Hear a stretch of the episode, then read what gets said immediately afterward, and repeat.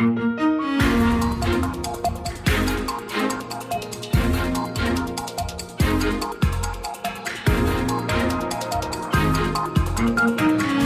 é habitual, todas as sextas, depois das 13h40, falamos com o Tiago Vaz Pereira, da AMA, da Agência para a Modernização Administrativa.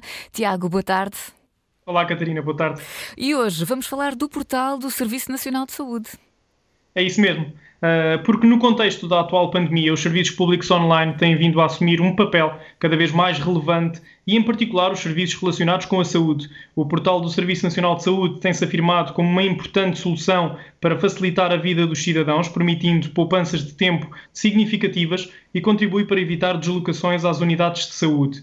No que diz respeito ao conteúdo que está disponível no portal do SNS, este apresenta informações institucionais, um conjunto alargado de informações clínicas, a pesquisa de unidades de saúde e farmácias, a biblioteca de literacia em saúde, os guias de tratamento da receita sem papel e o acesso à área do cidadão, que permite, entre outras funcionalidades, a marcação de consultas não urgentes para o médico de família, o pedido de isenção de taxas moderadoras, a renovação de medicação crónica, a consulta de registro de prescrições eletrónicas ou a obtenção de determinadas declarações e certificados, contribuindo assim para a melhoria da prestação de cuidados de saúde. Portanto, todas as informações que encontramos no portal do Serviço Nacional de Saúde. E agora, como é que nós podemos então aceder às funcionalidades que o portal oferece? Ou seja, vamos lá fazer quase um passo a passo. Sim, primeiramente, Catarina, e para que possam começar a utilizar os serviços e funcionalidades do portal do Serviço Nacional de Saúde, os cidadãos deverão efetuar o registro na área do cidadão e só depois desse registro é que poderão fazer a autenticação com cartão de cidadão ou chave móvel digital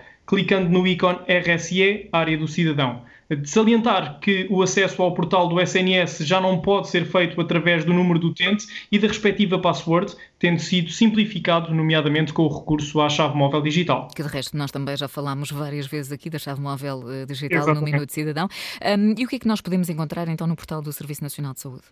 Sim, depois de acederem à área reservada, os cidadãos podem então encontrar seis blocos informativos. O primeiro diz respeito aos dados pessoais. Uhum. No segundo é possível encontrar o resumo de saúde com vários documentos importantes, eh, os planos de cuidados, as consultas, receitas e exames, o contacto com unidades de saúde e ainda os benefícios SNS. Através do portal do SNS, os cidadãos podem também consultar o histórico de saúde desde 2012, designadamente os diagnósticos a exames realizados ou medicamentos prescritos, e também aceder ao boletim de vacinas, para além de todos os dados registados por profissionais de saúde, tanto de entidades públicas como de entidades privadas e também pelo próprio cidadão. Ou seja, fica logo tudo registado, o que é eh, muito, muito prático. Ótimo. De resto, aplicações úteis que nós eh, podemos, devemos instalar no, no telemóvel. Sim, estão disponíveis várias aplicações, como por exemplo a MySNS, que permite aceder de forma fácil e intuitiva aos serviços digitais da saúde, e é possível consultar notícias do SNS, aceder a informação relativa a instituições de saúde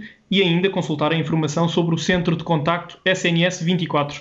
Há também a aplicação da Dor.pt, que se destina a promover a dádiva de sangue, ou a Stay Away Covid, contribui para informar o cidadão sobre exposições de risco à doença através da monitorização de contactos recentes. Eh, os cidadãos poderão saber mais sobre os diferentes serviços e funcionalidades disponíveis através do site sns.gov.pt ou recorrendo à linha telefónica para o 808 24 24 24. Muito bem, por hoje estamos então conversados, Tiago, no que toca ao portal do Serviço Nacional de Saúde, de hoje a 8 a mais, e vamos falar do quê? É isso mesmo, vamos falar sobre a renovação da carta de condução. Ah, extremamente importante. Obrigada, Tiago, e até para a semana. Obrigado. Bom fim de semana. Obrigado.